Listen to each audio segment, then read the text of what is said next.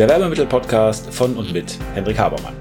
Der Podcast für alle, die bei der Auswahl und beim Einsatz von Werbemitteln alles richtig machen wollen. Hier erfährst du alles von der Kreation und Gestaltung eines wirksamen Artikels über die Produktion bis hin zum erfolgreichen Einsatz. Bist du bereit? Dann stell alle deine Sinne jetzt auf Empfang. Hallo, Henrik Habermann hier. Herzlich willkommen beim Werbemittel-Podcast. Freue mich wie immer, dass ihr dabei seid und möchte heute mit euch über Entscheidungen, Entscheidungsfähigkeit, Problemlösungsfähigkeit sprechen oder wie man äh, gute Werbemittel entwickelt, was ja oft Themen sind. Vielleicht habt ihr auch die Folge der letzten Woche gehört, wie ich euch einen äh, ziemlich sicheren Weg dafür gebe, wie man ein perfektes Werbemittel ermittelt. Und heute gehen wir ein bisschen ins Detail. Hört euch mal die Folge vom letzten Mal an. Ich denke, da kann man eine Menge rausziehen. Aber heute geht es in eine etwas andere Richtung und auch ein sehr, sehr allgemeines Thema. Und äh, herzlichen Dank äh, an dieser Stelle an die Lufthansa, weil im Grunde genommen habe ich das da gelernt. Was meine ich äh, damit genau? Nun, ich war mal auf einem Seminar und dieses Seminar hatte die Überschrift, was die, ähm, was Manager von der Luftfahrt lernen können oder so ähnlich. Also war ein Unternehmerseminar, aber wir waren bei der Lufthansa und haben da mit Piloten gesprochen darüber, wie Fehlerkultur unter anderem, aber auch Fehlerkultur funktioniert und wie man Entscheidungen trifft oder wie man Probleme löst. Und äh, bei der Luftfahrt ist es so, dass was allerhöchste Priorität hat, ist die Sicherheit. Und die Luftfahrt, Luftfahrt ist da viel, viel besser, als das andere Branchen sind. Und genau damit haben wir uns eben beschäftigt. Und die haben uns erzählt von einem Verfahren, das sich Vordeck nennt. Ähm, ist ein amerikanisches Akronym und äh, bedeutet letztendlich, dass man verschiedene Schritte durchgeht, um zu einer Entscheidung zu kommen. Und was ich festgestellt habe, ist, dass dieses Verfahren auf alles anwendbar ist, nicht nur auf die Luftfahrt. Sowieso ist ja ein Framework, also äh, ein übergeordnetes Verfahren, was ja eben logischerweise auch nicht nur für die Luftfahrt äh, entwickelt worden ist und überall gemacht werden kann. Aber darauf will ich hinaus, dass das auch etwas ist, was man gut einsetzen kann, um insgesamt zu besseren Entscheidungen zu treffen. Also nicht nur ein Problem zu lösen, da habe ich also dann eine feste Abfolge, die ich durchgehe, eben diese Vordeck-Reihenfolge, erkläre ich gleich, was das ist. Nein, das Konzept gibt mir auch äh, einen sehr, sehr guten Leitfaden, einfach nur um bessere Entscheidungen zu treffen. Und zwar insofern, als dass ich mir klar mache, und da gehe ich gleich ein, dass ich Optionen habe und dass eine Entscheidung, und das ist vielleicht einer der wichtigen Punkte, immer vorbereitet sein muss. Aber der Reihe nach. Vordeck bedeutet Facts, also Fakten.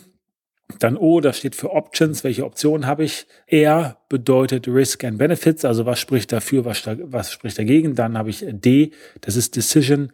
E ist Executive, also die Ausführung. Äh, und C, Control, also ich schaue, hat das funktioniert oder nicht. Und dann geht's gegebenenfalls wieder von vorne los. Was das Interessante bei diesem Vordeck ist, und das ist der letzte Punkt, den ich gerade eben angesprochen habe, ist, und das ist eine Sache, die ihr vielleicht kennt, wenn ihr im Werbemittelbereich seid, oder die kennt ihr ansonsten, wenn ihr irgendwo auf der Arbeit seid, oder wenn ihr in einer etwas höheren Position, in der sogenannten Entscheiderposition seid und Leute kommen und von euch eine Entscheidung haben wollen. Und das Problem, was ich öfter habe, ist, dass Mitarbeiter zu mir kommen und sagen, wir brauchen irgendwie eine Entscheidung. Was ja vielleicht in Ordnung ist. Nun sehe ich es nicht äh, so, dass ein Chef alle Entscheidungen treffen sollte. Ganz im Gegenteil, dafür sind ja auch entsprechende Mitarbeiter, Sachbearbeiter etc. da. Das heißt, sie sollen das eigenständig machen und die können das auch viel besser beurteilen. Also ich habe von manchen Sachen, die bei uns laufen, überhaupt keine Ahnung. Oder wäre das vollkommen falsch, wenn ich, wenn ich diese Entscheidung treffe? Aber klar, irgendwann ist das vielleicht besonders risikoreich. Irgendwann will man vielleicht auch mal eine zweite Meinung haben oder irgendwann geht es über eine Budgetgrenze, wo man sagt, das kann ich nicht mehr verantworten. Und da muss ich das eben einem Entscheider vortragen. Und was das Problem dann ganz konkret ist, dass jemand reinkommt in mein Büro und sagt, ich habe das Problem und jetzt brauche ich von dir eine Entscheidung. Und das ist insofern ein wenig unterkomplex, weil wenn man jetzt diesem Vordeck-Schema folgt, ist es so, dass man sagt, naja, wenn das Problem jetzt feststeht und ich Vordeck mache, also erst mir mal die Fakten angucke, dann mir die Optionen angucke, dann Risiko äh, oder Risiken und ähm, also Pros und Kontras oder Risiken und, und, und, und Positives versuche rauszuarbeiten, gegenüberzustellen, also zu bewerten, die einzelnen Optionen. Dann bin ich ja erst D, äh, Decision in der Lage, überhaupt eine Entscheidung zu treffen. Und wenn jemand reinkommt und einfach nur das Problem nennt, ohne eben zu sagen, was die entsprechenden Fakten sind, welche Optionen wir haben und was dafür und was dagegen spricht, dann seid ihr nicht entscheidungsfähig. Und das eben mal ganz kurz auf Werbemittel übertragen bedeutet, wenn jemand zu euch kommt als Beispiel und sagt, okay, welches Werbemittel machen wir jetzt für die Messe, dann kann man diese Entscheidung nicht treffen, ohne vorbereitet zu sein, ohne zu sagen, worum geht's überhaupt, welche Ansprüche haben wir überhaupt, welche Ziele haben wir vielleicht, genau, also das sind die Fakten, dann welche Optionen haben wir, was können wir tun, was können wir selber entscheiden? Und was sind die entsprechenden Kompetenzen, äh, Verzeihung, was sind die entsprechenden Konsequenzen? Ähm, oder dieses äh, Risk and Benefit, äh, um diese Punkte auszusuchen, äh, finde ich es ganz gut, wenn man sagt, anhand welcher Kriterien würden wir bewerten? Ja, also Risk and Benefit äh, oder das Rausarbeiten von Pro und Contra kann zum Beispiel bei einer Werbemittelproduktion eine Lieferzeit sein. Das kann, das können Kosten sein, das können irgendwelche Risiken sein, die mit Frachtkosten und damit, damit mit Frachten und damit mit dem Risiko, dass man vielleicht irgendwas nicht rechtzeitig schaffen kann oder so zu tun haben. Also, eine Aussage, eigentlich ganz viele Aussagen in diesem Podcast, nämlich dass Vordeck eine super Sache ist, dass ich damit Probleme lösen kann. Das ist ein Framework, um Probleme zu lösen. Ich kann es auf jedes Problem eigentlich anwenden, wenn ich diesem streng folge. Aber die Aussage, auf die ich jetzt hinaus wollte, dass man sagt, Entscheidungen müssen vorbereitet sein. Und wenn jemand kommt, dann sollte er die Entscheidung vorbereitet haben. Also ich möchte, dass meine Mitarbeiter die Entscheidung vorbereiten, insofern, als dass ich sage, okay, ihr wollt eine Entscheidung haben, ich treffe auch die Entscheidung, aber ihr müsst mich entsprechend entscheidungsfähig machen. Also, was sind die Fakten, was sind die Optionen und wie bewertet ihr das? Was ja nicht unbedingt bedeutet, dass ich mit der äh, Bewertung genauso mitgehe, aber ich kriege schon mal irgendwie ein bisschen was, um das zu tun. Und das ist ja auch das, was ich sowieso mache. Ich käme nie im Leben darauf, wenn jemand zu mir kommt, einfach irgendwie zu sagen, ja, weiß ich auch nicht, ich würfel und jetzt mach A, B oder C. Diese Vorbereitung der Entscheidung mache ich ja sowieso. Das heißt, wenn jemand sagt, ich brauche eine Entscheidung, sage sag ich, worum geht's denn überhaupt? Ja, so, welche Möglichkeiten haben wir? Klammer auf, hast du die Möglichkeiten geprüft? Hast du dir Gedanken dazu gemacht, welche Möglichkeiten wir machen? Und was ist deine Meinung? Wie bewertest du das? Was sind aus deiner Sicht die Risiken? Was spricht dafür? Was spricht dagegen? Was wäre gut? Was wäre schlecht? Ähm, und es ist unheimlich wichtig, dieses Fenster dafür offen zu lassen und sich diesbezüglich auszutauschen. Also, auch in der Werbemittelproduktion, darum geht es ja ein bisschen hier, wenn ihr irgendein Wärmemittel produzieren wollt, wenn eine Entscheidung ansteht, immer die Frage stellen, ist das gut vorbereitet? Habe ich die entsprechenden Fakten? In dem Fall vielleicht zum Beispiel Ziele. Was wollen wir damit erreichen? Welche Rahmenbedingungen gibt's? Das ist dann ähm, was, was in die Risk and Benefits einfließt, ähm, die ich dann logischerweise bewerte. Also um plus minus Risk and Benefits, um das entsprechend bewerten zu können, muss ich das ja vorher haben. Und welche Optionen habe ich? Ähm, was kann ich also wählen? Rahmenbedingungen ist nicht, das sind keine Optionen, weil die wähle ich nicht. Wofür kann ich mich entscheiden, sind die Optionen. Also muss immer gut vorbereitet sein. Und jetzt eben noch zu einem zweiten unheimlich wichtigen Punkt. Und das ist auch was, was ich im Werbemittelbereich total häufig sehe, dass ähm, die Bandbreite an möglichen Optionen konsequent und irgendwie systematisch vernachlässigt wird. Das heißt, wenn man sich damit beschäftigt, ob man gegenständliche Kommunikation einsetzt. Und ihr wisst ja, wenn ihr diesen Podcast öfter hört, dass wir da über eine sehr, sehr große Bandbreite nachdenken und sagen, es geht ja nicht um Werbemittel, es geht nicht darum, dass man sich Werbemittelkatalog aussucht oder dass man sagt, wir machen jetzt wieder einen Kugelschreiber oder ein Taschenmesser. Nein, es geht ja um den Grundansatz, alle Sinne anzusprechen. Und wie viele Optionen habe ich da? Nun, ich habe eigentlich unfassbar viele, unendlich viele Optionen. Äh, nun, warum ist das so? Das hat damit zu tun, dass man erstmal Optionen nicht hat, sondern Optionen macht. Und zweitens damit zu tun, dass das eben ein riesengroßes Feld ist. Aber wir neigen dazu als Menschen, und das ist die große Gefahr, und das bitte nicht tun und eben die Optionen vergrößern, Optionen zu minimieren. Es ist einfacher für uns, für unser Gehirn, wenn wir sehr, sehr viel von den Möglichkeiten, die wir hätten, aussortieren, um auszusortieren, um dann eine ganz einfache Entscheidung treffen zu können, die nicht besonders viel Denkarbeit verlangt. Denn das ist das, was das Gehirn überhaupt nicht machen möchte. Auf der einen Seite ist es gut, wenn wir viel nachdenken, wenn wir tief nachdenken, wenn wir tief reflektieren. Nicht jedes Mal, weil dann werden wir langsam, aber wenn wir bei wichtigen Dingen wirklich reflektieren, aber unser Gehirn hat überhaupt keinen Bock darauf und ihr kennt vielleicht das Buch Schnelles Denken, Langsames Denken von Karl Tversky, wo die ja sehr viel über auch diese Heuristiken etc., über diese Daumenregeln, diese Shortcuts des Gehirns sprechen. Aber nochmal, wir sind jetzt bei den Optionen. Wir haben unfassbar viele Optionen, aber wir nutzen die nicht. Man kennt das im Marketing ja auch äh, unter dem Begriff des Relevant Set. Relevant Set bedeutet, dass ich im Grunde genommen, wie bei einer Olympiade vielleicht oder wie bei einem Wettbewerb, ganz, ganz viele Leute habe, die an den Start gehen. Aber ich habe ein Siegertreppchen, da stehen nur drei auf. Und Relevant Set heißt, ich gucke mir eigentlich immer nur das Siegertreppchen an, wenn ich eine Auswahl treffe. Kurzes Beispiel dazu. Ihr wohnt vielleicht in einer Stadt, sagen wir mal Berlin, und im Umkreis von einem Kilometer eurer Wohnung oder eures Hauses Wärt ihr bereit, abends zum Essen zu gehen und ihr geht öfters mal gerne essen? Nun, wie viele Kneipen, Restaurants, Bistros, was auch immer gibt's da? Sehr, sehr, sehr viele. Aber in eurem Kopf ist es so, dass ihr sagt, naja, es gibt einen Lieblings- und noch einen anderen und noch einen anderen und im Grunde genommen wähle ich zwischen denen aus. Also, ihr sitzt in Berlin in eurer Wohnung, überlegt euch, wo ihr essen, äh, wo ihr hin ihr essen gehen könnt und ihr geht immer in die gleichen, äh, in die gleichen Läden.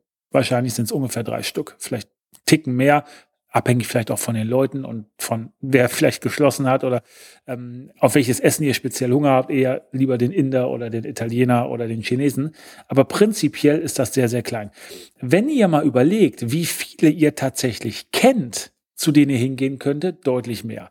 Wenn ihr mal rumgeht und mal schaut, wo ihr sonst am Weg zur Arbeit, zum Supermarkt oder so vorbeigeht, noch, noch viel mehr. Wenn ihr noch mal im Internet gucken würdet, oder in Google Maps und mal die Straßen da durchsurft und guckt, wie viel es merkt, ist unfassbar viel Auswahl. Unfassbar viele Optionen, um essen zu gehen. Äh, nicht darüber gesprochen jetzt, welche Lieferservices vielleicht außerhalb noch zu euch kommen könnten, was ja auch eine Option wäre, wenn es darum geht, wie kriege ich irgendwie Essen, wenn ich nicht gerade selber kochen will. Aber auch beim selber Kochen ist es so, dass wir ja viel, viel mehr Optionen haben und die leicht zugänglich sind über irgendwelche Homepages oder irgendwelche Kochbücher, die ihr habt. Aber wir nutzen das nicht. Klar ist es vielleicht so, dass wir irgendwie eine Art Lieblingsessen haben, aber eine andere Zubereitung oder äh, vielleicht mal einen etwas anderen Werkstoff, wollte ich schon sagen, etwas andere Ingredient, etwas andere Zutat. Ähm, Wäre ja auch einfach, das zu machen. Machen wir aber nicht. Wir wechseln nicht. Wir bleiben bei den Optionen, die wir haben und schränken die im Grunde genommen systematisch ein. Und das ist deswegen ein Riesenproblem, weil ich durch das Einschränken meiner Optionen mir auch eine Lösung verbaue, Essen ist jetzt nicht das Problem, aber wir waren ja ursprünglich dabei, wie wir eine Lösung finden. Und wenn wir es aufs Werbemittel äh, übertragen und sagen, wir haben ein spezielles Ziel, was wir für die Messe erreichen wollen, wir wollen es mit gegenständlicher Kommunikation machen, weil wir festgestellt haben, dass das sinnvoll ist. Wenn wir jetzt unsere Optionen verbauen, haben wir weniger Werkzeuge an der Hand, vielleicht auch die guten aussortiert, die uns eben genau dahin bringen können, wo wir hinwollen. Also systematisches Problem, dass wir Optionen rauskicken, weil unser Gehirn an dieser Bandbreite überhaupt gar kein Interesse, überhaupt gar keine Freude hat, weil es überfordert das Gehirn. Es gibt in der Verkaufspsychologie auch sogar ein äh, Paradox, was das beschreibt, ist das sogenannte Marmeladenparadoxon. Das beschreibt, dass wenn wir eine extrem große Auswahl haben, wir uns nicht besser entscheiden können, sondern schlechter. Also ihr geht in den Supermarkt, wollt eine Marmelade kaufen und dann gibt's da eine Kirschmarmelade und eine Erdbeermarmelade und dann werdet ihr wahrscheinlich eine von den beiden nehmen. Sei ihr seid allergisch gegen beides oder mögt es überhaupt nicht. Werdet ihr eine von den beiden nehmen und dann ist das in Ordnung. Wenn ihr in den Supermarkt geht, wo 20 Meter Regal mit verschiedenen Marmeladen, Konfitüren und so weiter voll sind, erschwert das dass Entscheidungen treffen. Wir sind damit überfordert. Unser Gehirn kommt nicht damit klar. Und dann werdet ihr keine Entscheidung treffen, obwohl ihr deutlich mehr Optionen habt. Also, hier geht es darum, bei diesem Punkt, sich klar zu machen, dass ich Optionen brauche. Und die kann ich immer noch reduzieren, wenn ich nachher zur Auswahl komme, aber dass ich systematisch, systemimmanent mir Optionen abschneide und damit Lösungswege verbaue. Das jetzt wieder ein bisschen eingeflechtet in die ganze Vordeck-Sache. Also Entscheidungen wollen vorbereitet sein, Entscheidungen müssen vorbereitet sein, damit sie gut getroffen werden können. Dazu gehören als erstes Fakten, dann gehören dazu die Optionen und macht die Optionen breit. Und wenn ihr für euren Chef arbeitet und ihm einen Lösungsvorschlag vorlegen sollt, beziehungsweise ihr von ihm eine Entscheidung für ein Problem haben wollt, dann jemand muss das vorbereiten und das solltet ihr sein, weil ansonsten macht der Chef genau die Arbeit, dann habt ihr ihm überhaupt keinen Gefallen getan. Kein Chef will die Probleme hören, die kennt er in der Regel selber. Auch wenn ihr nicht die Entscheidung trefft, heißt das nicht, dass ihr überhaupt nichts vorbereiten könnt oder solltet. FOR könnt ihr machen, auch eure eigene Meinung, eure, eure eigene Erfahrung und so weiter reingeben. Aber macht die Optionen breit, denkt darüber nach, was es alles noch Mögliches gibt, was zu einer Lösung beitragen könnte. Und wie gesagt, es, man hat keine Optionen, sondern man macht Optionen. Genauso wie man keinen Erfolg hat, sondern Erfolg macht, weil man Einfluss darauf hat und ansonsten macht man sich zum Opfer. Und jetzt noch ein dritter Punkt zu dem Thema Optionen. Also ich habe ja gerade versucht darzulegen, warum es so wichtig ist, dass ihr an Optionen arbeitet und Optionen schafft. Und das ist nicht nur genau das, ähm, genau der wichtige Punkt, wenn ihr im Bereich Problemlösung seid oder wenn ihr beim Problem Entscheidung seid, sondern auch wenn ihr in der Verhandlung seid. Auch in der Verhandlung geht es um Optionen. Da geht es um Verhandlungsmasse. Wenn es nichts gibt, womit man in der Verhandlung spielen kann, dann kann man nicht verhandeln. Verhandeln bedeutet ja eine Lösung finden und im Grunde genommen verschiedene Lösungsmöglichkeiten so rumzuschieben wie Bausteine, dass beide damit gut leben können. Im Idealfall, dass beide mehr davon profitieren als ohne eine Lösung. Es geht bei einer Verhandlung ja nicht darum, einen Kompromiss zu machen, weil da verlieren beide, sondern es geht bei einer guten Verhandlung darum, die Interessen des einen zu berücksichtigen, des einen also mit dem ich verhandle, meine Interessen auch im Kopf zu haben und danach eine Lösung zu finden, die für beide besser ist als vor der Verhandlung. Ganz, ganz wichtiger Punkt. Viele glauben immer, Verhandeln ist Kacke, weil es irgendwie schwierig und das ist anstrengend. Äh, und ich habe dann verloren. Nicht bei einer guten Verhandlung. Aber worauf will ich jetzt hinaus? Es ist wichtig, dass ihr auch bei einer Verhandlung Verhandlungsmasse habt, also Optionen habt, Dinge habt, die ihr anbieten könnt, damit es zu einer Lösung kommt. Weil ansonsten habt ihr gar nichts zu verhandeln oder etwas anders ausgedrückt, wenn ihr keine Verhandlungsmasse habt. Dinge also, die ihr bereit seid aufzugeben oder Dinge, die ihr der anderen Seite vorschlagen könnt, zu einer möglichen Lösung, dann habt ihr nur Punkte, die nicht verhandelbar sind. Und wenn nichts verhandelbar ist an dem Vorschlag, den ihr macht oder den die andere Seite macht, dann kann es keine Verhandlung geben. Verhandeln ist genau dieses Spiel, ja, zu gucken, okay, lass uns diese Bausteine, diese Optionen, die wir haben, rumschieben und zu gucken, was wir daraus bauen können, so dass wir beide dazu Ja sagen können. Also auch hier fundamental die Option. Und ähm, ich behandle das Thema hier tief und ich behandle das auch in ähm, meinem, meinem Kurs an der Hochschule. Ich bin ja Dozent auch an der Hochschule in Düsseldorf, habe da ein ähm, Fach, das heißt Entscheiden und Führen, Wahlpflichtfach, was ich unterrichte. Da geht es darum, wie man bessere Entscheidungen trifft. Und in der normativen Entscheidungstheorie ist das eben genau dieser Baustein, ähm, oder na, ich formuliere es anders, in der normativen Entscheidungstheorie, die ein bisschen obsolet ist, weil man irgendwann gemerkt hat, dass Menschen eigentlich nicht so entscheiden, wie sie entscheiden sollten nach Theorie. Aber da geht es auch viel um Optionen. Und ein Punkt, den man rausziehen kann aus genau dieser Theorie, ist, dass man sich mit Optionen beschäftigen sollte. Welche Optionen habe ich wirklich? Wir glauben so viel, dass wir bestimmte Dinge müssen, was ja bedeutet, dass wir keine Wahl haben und dass wir gar nicht anders entscheiden könnten.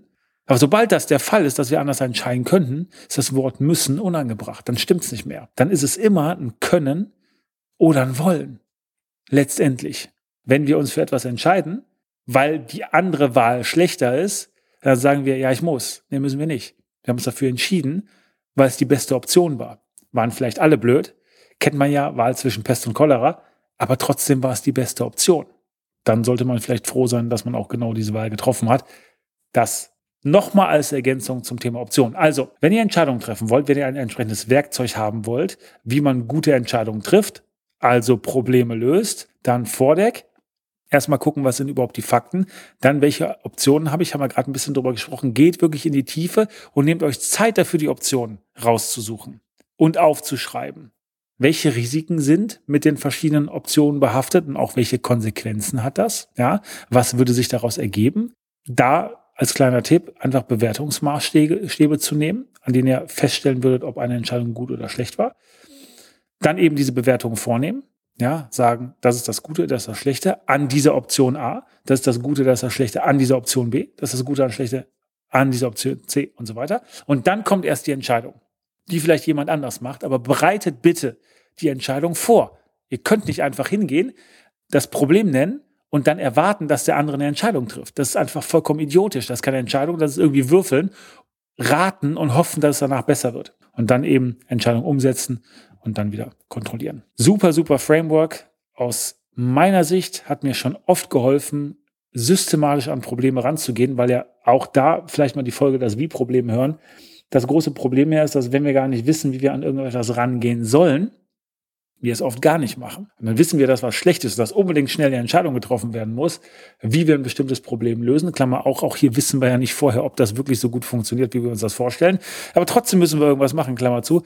Also wir treffen keine Entscheidung, weil wir nicht wissen, wie. Wir wissen, dass keine Entscheidung, Entscheidung vielleicht die schlechteste Wahl ist. Und dann wird es nicht besser, sondern genauso schlimmer.